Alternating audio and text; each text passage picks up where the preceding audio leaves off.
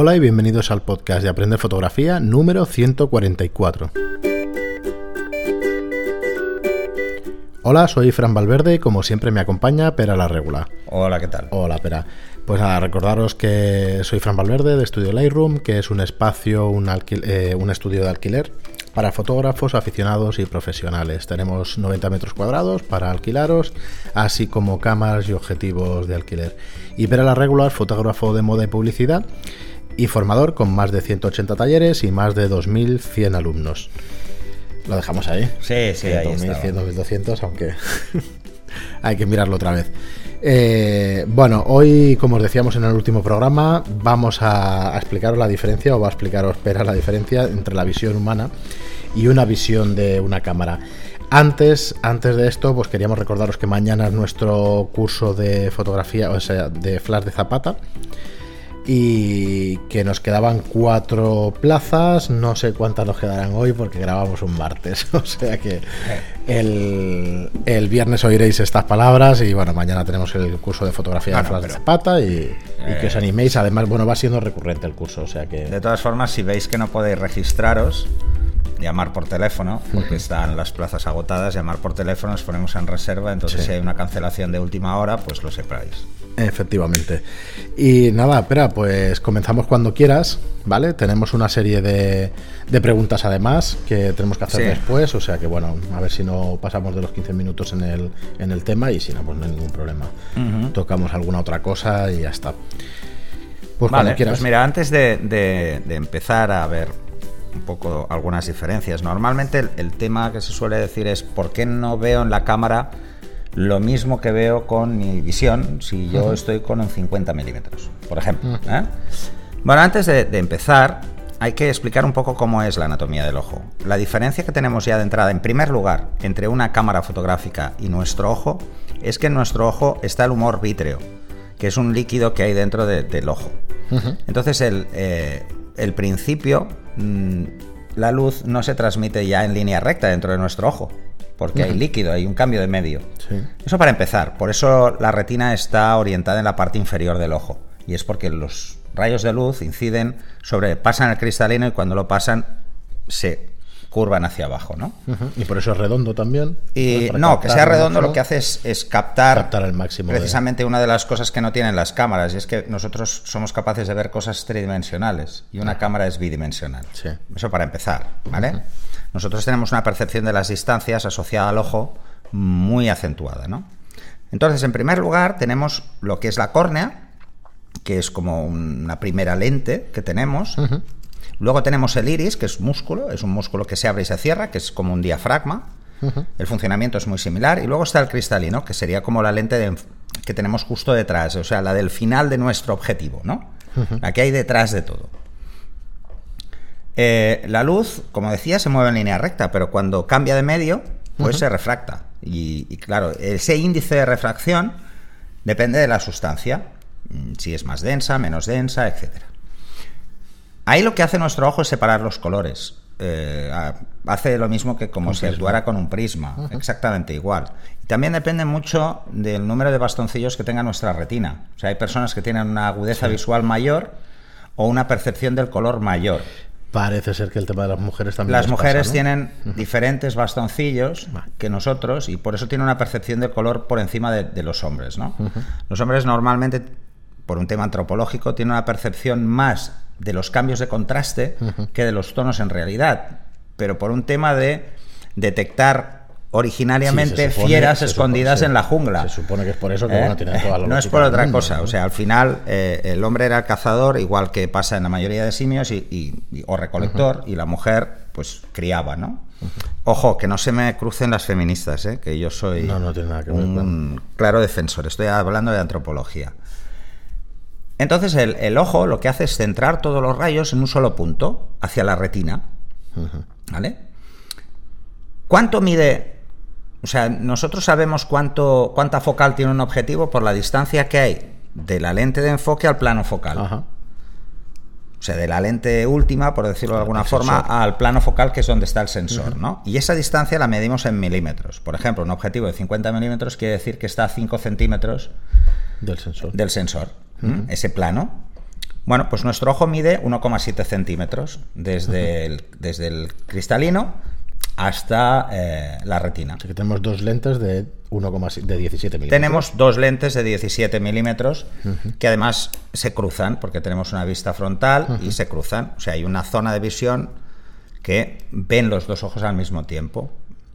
Eso nos genera algunos problemas a veces que es precisamente no vemos la nariz porque está fuera de foco. Está fuera de foco, sí, pero si os fijáis, pues la veis. Si cerráis un ojo la veis. Sí. Si no cerráis un ojo no la, veis. difuminada, si te das cuenta, pues la ves A no ser que tengáis un narizón como el mío, que el mío yo sí que lo veo.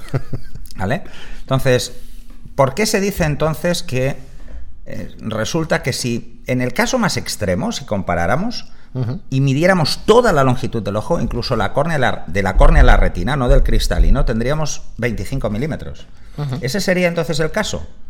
Eh, no, porque además también hay que calcular cuál es el diámetro de la pupila.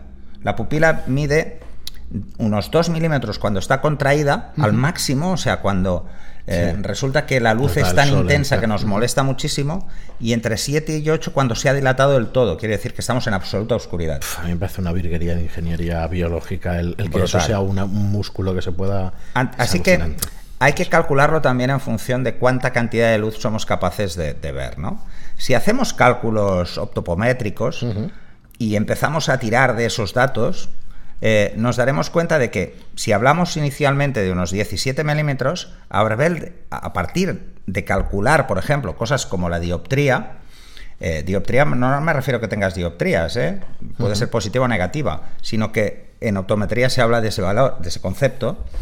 Lo que nos parece más cercano es hablar que tendríamos algo más de, rango focal, ¿no? O sea, tendríamos entre 22 y 24 milímetros a partir de ese cálculo y de la refracción interna en el ojo. Esto es por ojo. Sí, esto es por ojo. La visión siempre es monocular mm, cuando hablamos de compararla con una cámara, ¿vale? Pero bueno, mm, entonces, ¿por qué se dice, seguimos viendo eso, ¿no? ¿Y por qué se dice entonces que, que si la distancia focal es 17 o 24 eh, ¿por qué 46 grados, que es el equivalente a un... Eh, lo diré, a un 50 milímetros. 50 milímetros Es lo más parecido. Bueno, mm, por un caso muy sencillo. La razón es que la longitud focal media del ojo no es lo que determina el ángulo de visión de humano. El punto principal es que solo una parte de la retina procesa la imagen que vemos. O sea, no toda la retina procesa la imagen, sino una pequeña parte de esos eh, grados, ¿no? O sea, un 17, un 17 milímetros, mm, pues bueno, vendría a ser... Si, Son 100 grados, ¿no? Si empezáramos con la primera data, un 17 milímetros son unos 104 grados.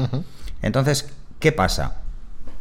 Lo que os decía, eh, no procesa toda la retina, procesa la imagen, sino que hay una zona que se llama área de visión principal, que es el cono de atención visual, y el resto es visión periférica. Ahí es donde decimos que está cercano en diagonal a una cobertura de 46 grados, que es un objetivo de 50 milímetros. Eso desde, la, desde el lado de ver el ojo como una lente. Pero claro, el ojo no es solo una lente, el ojo también tiene sensibilidad. Y una de las cosas que más sorprende es la capacidad de sensibilidad que tiene el ojo. Yo, hasta que no empecé a leer sobre este tema, la verdad es que me sorprendió muchísimo. es, alucinante. Por ejemplo, el ojo humano eh, tiene un rango dinámico brutal. Es capaz incluso de ver de noche absoluta. De hecho, de noche el ojo humano es 600 veces más potente que nuestra visión diurna. Y os pongo un ejemplo muy fácil. Cuando apagáis las luces y os quedáis en absoluta oscuridad, al cabo de 30 minutos con los ojos abiertos, empezáis a ver sombras y a distinguir detalles. Si lo comparamos, es 600 veces más sensible el ojo de noche que de día. Y está muy lejos de la sensibilidad ocular de un gato. ¿Vale? Que es más veces todavía. que es muy ¿Mm? superior. Ven como el doble que nosotros. De hecho, en el menor de los casos, ¿vale? Viendo el reportaje este de Cosmos y tal, se ven se ven perfectamente todos los pasos de un ojo, cómo evoluciona de un animal y tal, y dices, bueno, esto es una pasada. Bueno, ahí es esto es para los creacionistas, para los que no se crean que existe la evolución. Ves un ojo de un cocodrilo, de una iguana, de un tal, y te vas dando cuenta de todos los pasos Mm. ¿Sabes? Que ha habido en la evolución hasta llegar a, pues, a un gato que tiene esa sensibilidad, o el nuestro que tiene otra, o un camaleón que la tiene de 300, bueno, de, de 180 en los dos ojos. Sí, sí, es una barbaridad. Y además los puede mover en dirección opuesta. Claro, dices. O sea, puede, puede centrar su cono visual en 180 grados. Nosotros no podemos hacerlo. La movilidad de nuestro ojo recuerdo ese documental no pasa de unos 50 grados. No podemos mirar lateralmente más de 50 grados. Porque no veríamos. un creacionista te está diciendo, es que es imposible que se haya creado este, este ojo, eh, lo ha tenido que crear alguien, eh, bueno, lo ha creado la naturaleza a base de prueba y error. bueno, tenemos un ejemplo muy claro y es, eh, por ejemplo, la visión de un cerdo es muy parecida. Igual que muchos de los, de los órganos, que tiene un cerdo, la visión de un, de un, simio es muy parecida. Pero, por ejemplo, la visión de un perro no es parecida a la del ojo humano, pero por un tema de evolución. No han necesitado tener nuestra percepción visual porque tenían una cosa mejor que nosotros. Corren más y se cansan menos. ¿Sabes? Eso es otra. Tienen cuatro patas para correr, nosotros solo dos. O sea, la evolución cambió en función de cómo se adaptó el ser humano a ser bípedo, por ejemplo, ¿no? Eh, por eso nosotros vemos hacia adelante, porque tenemos más capacidad para girar el cuello. Mm, y podemos girar el cuello. Una iguana no tiene cuello, no puede girar la cabeza. O gira el ojo o se lo come. Por eso, por ejemplo, un lagarto tipo un dragón de Komodo, que es mucho más antiguo, tiene cuello, puede girar la cabeza. No ve igual que una iguana, ¿no? O sea, cada. Hostia, esto sería muy No, pero lo quería meter como cuña porque lo, estabas, lo estábamos hablando antes de. Pues igual que decíamos que tenemos una sensibilidad de noche muy bestia, eso podríamos equipararlo al ISO. Entonces, si, si intentamos hacer una manipulación de, o un cálculo de cuántos serían en número de pasos o valores de exposición en la naturaleza. Vamos a partir de la naturaleza. ¿eh? La naturaleza, una noche negra es menos 6 EV. Y eh, un día de luz solar directa son 22 UV. O sea, estamos hablando de unos 28, pasos. Nuestras cámaras suelen tener entre 8 y 12 pasos. Nos queda recorrido entonces. Bueno, pero es que tampoco tiene sentido, porque eh, ver igual la parte oscura de una escena que la parte luminosa tampoco puede hacer al ojo humano. Claro, no puedes ver a la vez. No puede ver a la vez. una cosa es que tú puedas ver en menos 6 AV, que es una noche negra y al final detectas detalles, si no, no podríamos ver ni las estrellas. Una de las cosas que no, podemos ver las estrellas si, por ejemplo, nos ha dado un golpe de luz primero o tenemos que dejar pasar, eh, recuperar la visión tarda aproximadamente 3 minutos. Eh, después de que te cieguen. Ese tipo de cosas afectan, ¿no? Entonces, eh, por ejemplo, una superficie que refleje como el papel está alimentada normalmente a ocho pasos, que es un papel de fotografía. Los rangos de película, pues decíamos que estaban entre 8 y 11 y los de sensor. Los sensores digitales entre 8 y 12. Disculpa, pero para el que empiece a escucharnos recientemente y eso, un, cuando hablamos aquí de un EV, ¿a qué te Es un paso a un paso, o sea, una diferencia es entre exposition value. Lo que pasa es que tú puedes obtener una, una equivalencia entre un EV, cuando hablamos de menos 6 EV, o, un EV, una equivalencia de obturación y diafragma. ¿Vale? O sea, la que tú quieras poner. O sea, el doble o la mitad de luz, para arriba o para abajo, según un... Es un paso. ¿Vale? Entonces, un, cuando hablamos de EVs en cuanto a medida, hablamos de la suma de esos dos valores y, la, y evidentemente la sensibilidad de la película o del sensor, ¿no? Que es la triada de la exposición, claro. Por ejemplo, para, para que nosotros podamos registrar una diferencia de 12 AVs, 12 AVs que es lo que es normalmente pues, una cámara de alta, alto rango en cuanto a digital, eh, son aproximadamente 72 decibelios, que es una relación de contraste de 4001, o sea, 4000 veces el cambio de contraste.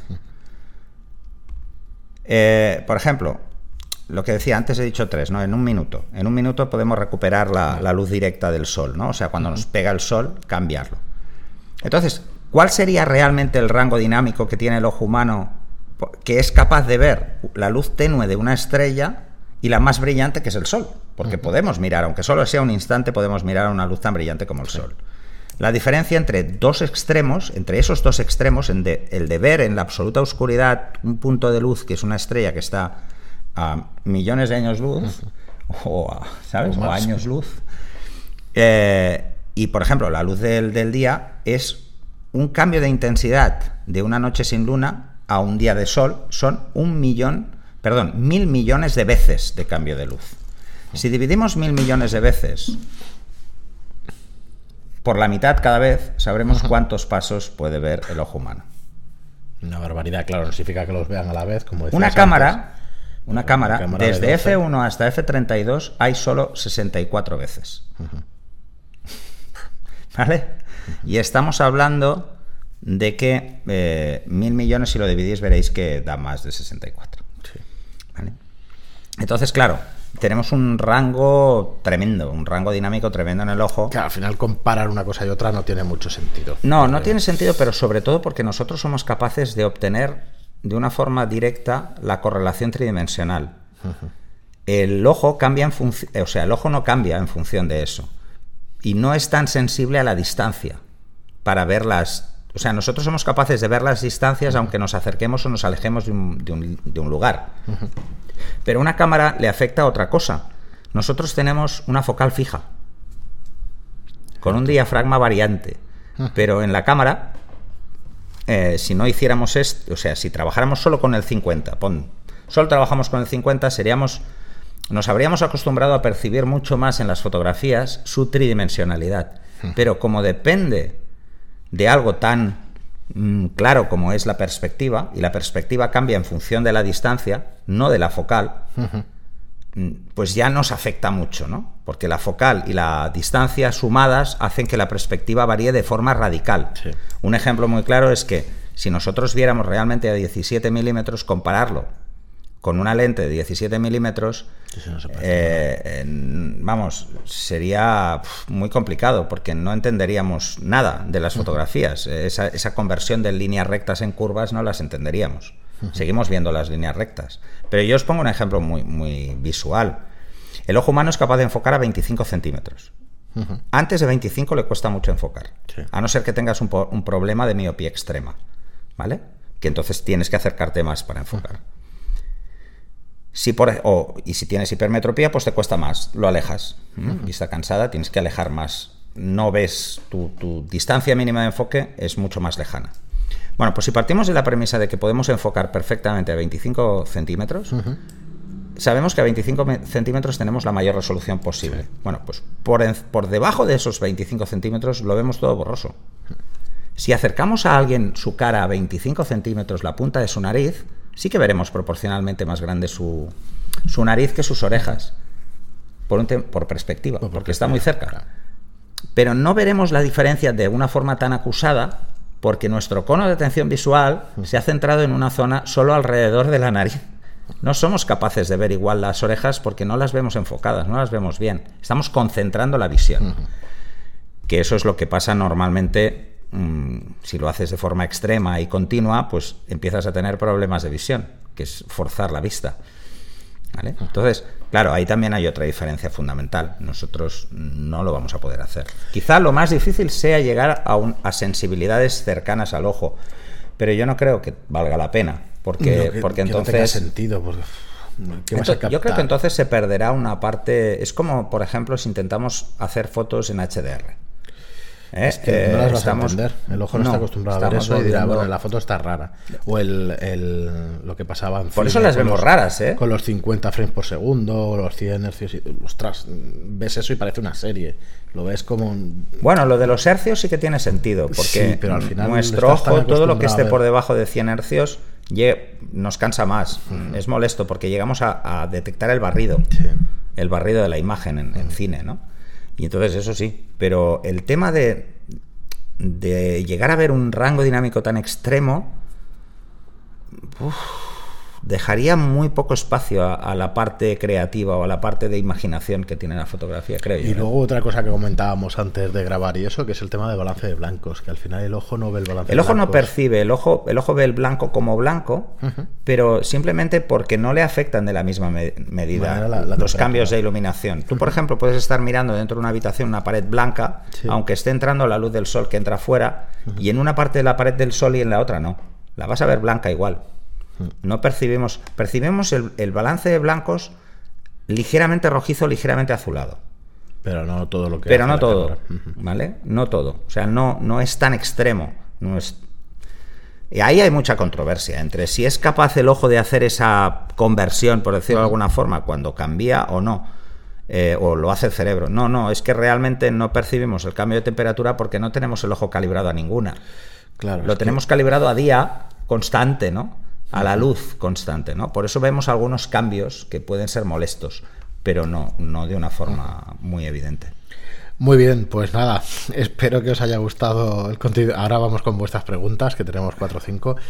Pero, pero bueno, creo que es muy interesante. para yo creo que es muy interesante. Ya nos diréis si, si, os gusta o es un tema que no interesa para nada, pero por lo menos para aclarar cosas de que se dice por ahí, eso a mí me parece muy interesante. A mí sí que siempre he tenido esta curiosidad y.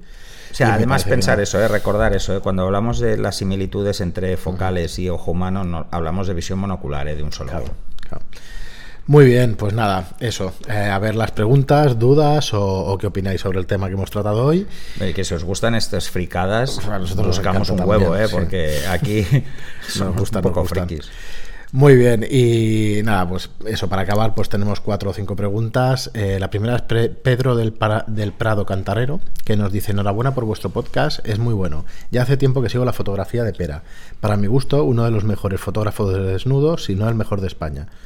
Eh, el, de, eh, perdón, el podcast fantástico, muy ameno y con un formato original. Este episodio, una vez más innovador, a tener con vosotros, al tener con vosotros una modelo. Saludos y gracias por compartir vuestro conocimiento. Un abrazo. Pues gracias, Pedro. Gracias. lo de Mercedes, esperemos que, también que quedara bien, que os pareciera interesante y eso. Ya nos diréis a ver si, si, os gustó y si tenéis alguna pregunta para algún gremio así como que tenga que ver con la fotografía y eso, pues no lo hacéis porque sabéis que, bueno, de vez en cuando, no muy frecuentemente, pero cada tres, cuatro, seis meses, pues nos acompaña algún profesional de la fotografía, como Mercedes, como vino también ahora. Sí, eh, tengo una noticia que traeros. ¿Ah? Eh, sí, que te la iba a comentar, pero aprovechando de esto. Pues dime. Eh, para la próxima semana traeremos un retocador. Ah, ostras, perfecto. ¿Vale? Que nos explicará un poco pues cómo llegó al retoque. Es, es un ex alumno mío de hace muchos años de fotografía y se ha ido centrando muchísimo en el retoque y la verdad es que es un crack, que es un pues puñetero estupendo, crack. Estupendo, Así que pues oye, si tenéis preguntas para él y eso, pues hacérnoslas llegar, que, que le preguntaremos, sin problema. Y... Sí, por eso es mejor lanzarlo hoy, porque así la gente se va enviando cosas. Sí, ha quedado dos programas así de hype y tal, pues bueno, pero por lo menos que, Perfecto. que sepáis que nos movemos en esa dirección. Y otro comentario de Anónimo dice: Saludos tardíos a todos, soy de hoja perenne. Esto no. No sé a qué te refieres, ya nos lo aclararás si puedes, y, pero nos dice ah, sí, la foto. Ah, Se vale, la foto, ¿no? Seguramente, seguramente. Y nos dice, ¿qué libro me recomendáis sobre que física de la que, luz? Que, eso de, que existan en la misma fotografía. Ajá. Vale, vale. Seguro, seguro. Sí, sí, Dice, ¿qué libro me recomendáis sobre física de la luz? Gracias y amo a todos. Te podría pasar los apuntes, pero sobre física de la luz, mm, cualquier libro de óptica te puede ir muy bien, y porque va a hablar de física de la luz. Sí. pero te puedo buscar alguno. Yo de Paco Rosso te lo digo ahora mismo o ahora dentro de un ratito que te lo busco en internet y te lo digo. Eh, un momentito que lo buscaré. Mira, sí, aquí lo tengo. Eh, se llama Técnicas de Iluminación en Fotografía y Cinematografía. Es de Francisco Bernal y es un libro de la editorial Omega. Eh, tiene sus años, no sé cómo estará de fácil de encontrar, porque yo por Amazon, por ejemplo, ahora no lo he encontrado. Omega, para el que no lo sepa, es la mejor eh, editorial con diferencia para temas científicos, incluso para fotografía es brutal, es muy bueno. Yo recuerdo este libro muy, muy técnico y efectivamente habla de física y habla de un montón de conceptos de, de la luz y eso. Cálculos complicadillos, pero bueno, si quieres en física, algo en física, la verdad es que esto es de lo mejor que si se Quieres, si quieres estudiar física, pues... Es que no hay más que... Eh, es complicado. Bueno, empezarás, empezarás a, con los nanómetros y a partir de ahí todo se va complicando. Pues nada, ya te pongo el enlace, por ejemplo, por saco. el enlace, por ejemplo, o el título del libro aquí en los, en los comentarios del programa y ya nos dirás, a ver si lo encuentras por ahí. Y seguimos con Diego, Fernando Melo. Eh, pues esto es un comentario privado para ti. Ah, vale, ¿qué? Te lo lees y ya está. Y Eddie nos dice, gracias Pera y Fran por, ser por tan estupendo podcast. Creo que era un comentario que hiciste sobre Mercedes y tal. Ah, no, no, no. Vale, no, dice que si sigue, si seguimos así, veo venir un tercer matrimonio. Espera. Dice, no, no, tranquilo, no. no, con dos ya. No, no, con dos, de momento he tenido, bastante. Eh, Nos hace el comentario con mucho respeto, que lo pone, y, en broma, pero sí, sí. No, no, Mercedes el problema que hay es, que hay mucha confianza ya. es un año trabajando juntos y además ya lo sabe. Y ya está. Es muy alta, es muy alta. Y, eso que yo soy más alto, pero bueno, es muy alto. y por último, hoy eh, un comentario de Eddie que nos dice: Gracias, Pera y Fran, por tan estupendo podcast. Estoy enganchado desde hace meses. Tengo algunas dudas, eh, unas dudas sobre las cartas de color y de gris neutro. ¿Cuál es la recomendación? Algo como la Color Checker de Data Color o cualquiera funciona. Teniendo la carta de color, no necesito otra de gris neutro, ¿cierto? Y el flujo de trabajo sería medir la escena con fotómetro, foto con la carta de color, sesión y luego en postproducción equilibrar blancos y calibrar con la foto de la carta para hacer el, perfil de color. Si solo utilizo una carta de gris, ¿cuán, cerca del color real estaré? ¿Cómo saber que la carta de gris es neutra, de buena calidad? Gracias de antemano. Un saludo, Eddie. Vale, muchas preguntas, pero. Fantástica, fantástica pregunta. A ver, de entrada te diría que lo que estás haciendo no es cuadrar el color con una carta de gris neutro, ¿vale? Estás cuadrando la temperatura de color, pero el color, al color le afecta en el ángulo en el que incide la luz. ¿Vale? Cuanto más frontal incide la luz, tiene más tono y cuanto incide más lateral, tiene más textura, pierde tono. Entonces, si partes de esta premisa, tú lo único que cuadras es la, iluminación que tiene la escena, pero no el ajuste preciso del color. Si lo que quieres es hacer un ajuste preciso del color, Piensa que son dos cosas diferentes, ¿eh? O sea, si, y además puedes hacer un ejemplo muy claro. Coges mm, algo rojo, que es muy fácil porque es muy visible, una cartulina roja, y le haces una foto iluminando, midiendo con fotómetro, en total línea recta con la fuente de luz. Y luego simplemente la pones a 45. Comparas las dos fotos y verás que son diferentes. El tono no es el mismo.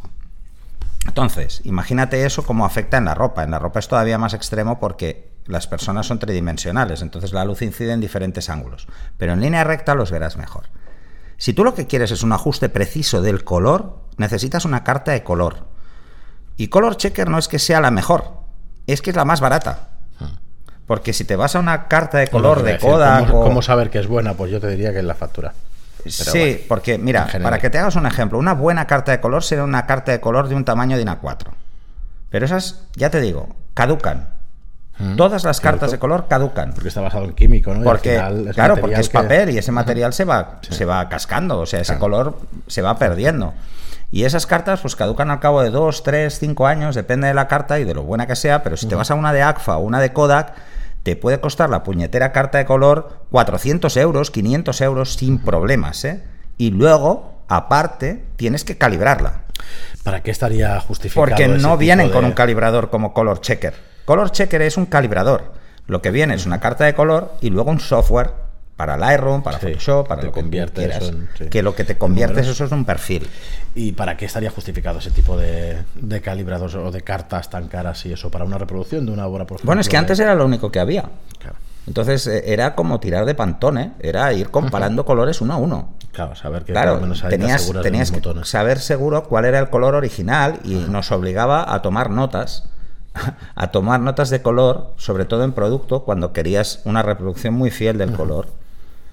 vestido de novia o alguna cosa que un diseñador quiera un color específico. Eso es así, porque además, por ejemplo, eh, eh, cuando hablábamos de película, las películas tenían dominantes, ligeramente dominantes. O sea, por ejemplo, una película Kodak, eh, los rojos eran más vivos que en una ACFA, pero en una ACFA tenías unos azules mucho más intensos. Entonces, esto es como el sensor, o sea, cambia en función del fabricante y cambia, en función del modelo. Incluso en el mismo modelo cambia en función del firmware. O en función de cuándo se ha construido la cámara en concreto, aunque sea la misma, el mismo. modelo. los monitores también, de Los monitores exactamente igual. Entonces, eh, la solución que está mejor de precio es la Color Checker, pero ni, ni, de lejos es la mejor. Y que además recomendamos, ¿eh? que está Y que recomendamos porque yo es la que uso, o sea, pero la uso precisamente porque es más que suficiente en el 99% de los casos. O igual, va, no seré tan benévolo. En el 90% de los casos. Pero el 90% de los casos es un mercado enorme. Enorme. Además, eh, es que es así. Entonces, bueno, ¿cuántas veces la he utilizado? Y esa es la siguiente pregunta. Pocas, muy pocas. muy pocas veces. Porque casi siempre no es necesario llegar a ese nivel. En moda no es necesario. Pensar que aquí en, publicidad no es necesario. Pero en fotografía de producto sí que puede ser muy necesario. Pero luego tú puedes hacer una fotografía fantástica, calidad de color, y luego el impresor la lía. O sea, nosotros no la hemos visto utilizar muchas veces. ¿eh? Y en un estudio de alquiler que, que llevamos casi 10 años o 10 años ya y si no tenemos producciones cada semana, las tenemos cada 15 días seguro y no las vemos. Además, habría que hacerlo para cada vez que cambiamos el ángulo de la luz o cada vez que cambiamos el tipo de luz, o cada vez que cambiamos el modificador de Yo lo he visto en alguna reproducción de algún dibujo, de algún, de algún cuadro, que, el, que es directamente... el evidentemente, para hacer litografías debería hacerse siempre. El que quiere hacer reproducción, pues para vender, aunque sea en las ramblas, mm. vender cuadros y tal, este sí que quiere la reproducción del color Absolutamente fina, fina, Pero hay que tener en cuenta que el número de colores que se utilizan, por ejemplo, en paletas de color de pintores es mucho más reducido que el que tiene una cámara. Entonces es relativamente más sencillo calibrarlo. De hecho, pero, no, ha costado demasiado. ¿eh? Yo he visto se ajusta con el color checker y queda, vamos, mm, pero... Perfecto, sí, sí, perfecto. Bueno, yo no soy capaz de distinguir un color de no, no, físico de lo que veo en pantalla. Piensa, la luminosidad quizás sí, pero el color... Piensa que el ojo humano puede distinguir 16 millones de colores. Yo siempre he dicho que eso las mujeres. Los hombres somos, somos EGA o CGA, entre 4 y 16 colores, no vemos más. Eh, bueno, eh, como, como dijimos en el anterior programa, bueno, en, este, en este, este, tiene, tiene, eh, tiene una explicación, científica que es las, bueno, la forma que tiene nuestro ojo, ¿no?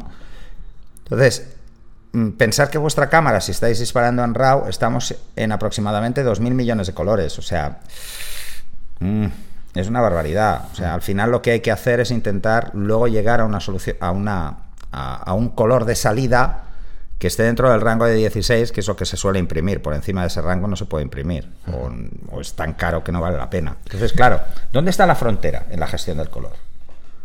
Eso, nos daría para un debate del copón. Bueno, el, no sé si lo has tratado, el flujo de trabajo sí que estás en lo correcto. Medir la escena, foto con la carta de color, sesión y en postproducción equilibrarlo. Con sí, lo que pasa es que si usas una carta de color tipo color checker no te hace falta utilizar una carta de gris.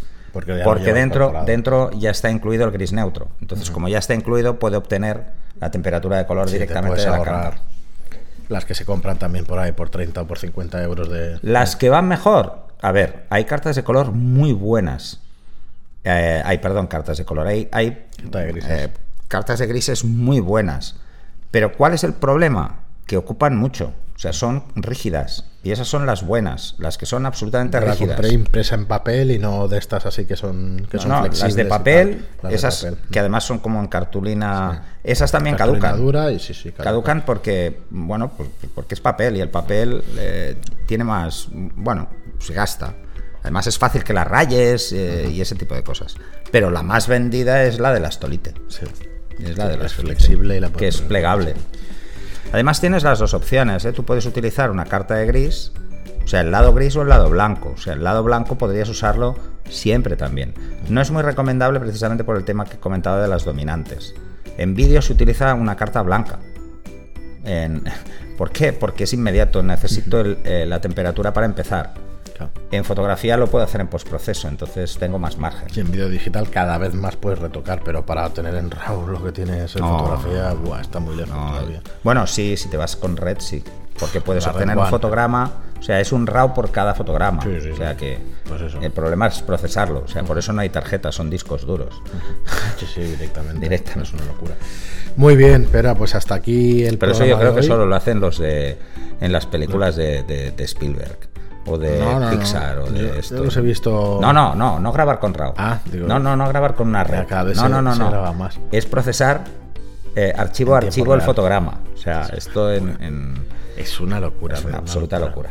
Pero eso se hacía antes, ¿eh? Con los fotogramas en químico, uno a uno. Claro. O sea, se reeditaban uno a uno. Las primeras películas coloreadas eran uno a uno. No se los imagina. es una barbaridad. Bueno, las películas de dibujo japonesas y eso lo siguen haciendo. Bueno, ya habrá un montón. No, ahora miento, ahora seguramente estarán con ordenador, pero vamos, hasta hace Hay de todo, ¿eh? ¿eh? sigue habiendo mucho artista. Yo, mm. por ejemplo, a mí me sorprendió mucho ver todavía cómo trabajaban en, en Pixar, eh, que es absolutamente es la, es la meca de la animación por ordenador cómo hacían incluso maquetas en plastelina todavía para hacer según qué cosas. Claro, es que al final la iluminación la podrás hacer en digital, pero si no ves un modelo real de cómo cae la luz. Exacto, tenían que hacer una conversión de modelo real y lo hacían así. O sea, tiene una cosa alucinante, alucinante. Muy bien, pues y nada. Luego, un escáner 3D. para convertir eso en una imagen tridimensional. Bueno, a mí me parece una barbaridad la de cosas que se hacen. Muy bien, pues nada, muchísimas gracias, como os digo siempre, por escucharnos. Eh, muchísimas gracias por las reseñas de 5 estrellas en iTunes y por vuestros me gusta y comentarios en iVoox. Nos vemos en el próximo programa de Aprender Fotografía. Gracias, Pera. Hasta luego. Hasta luego.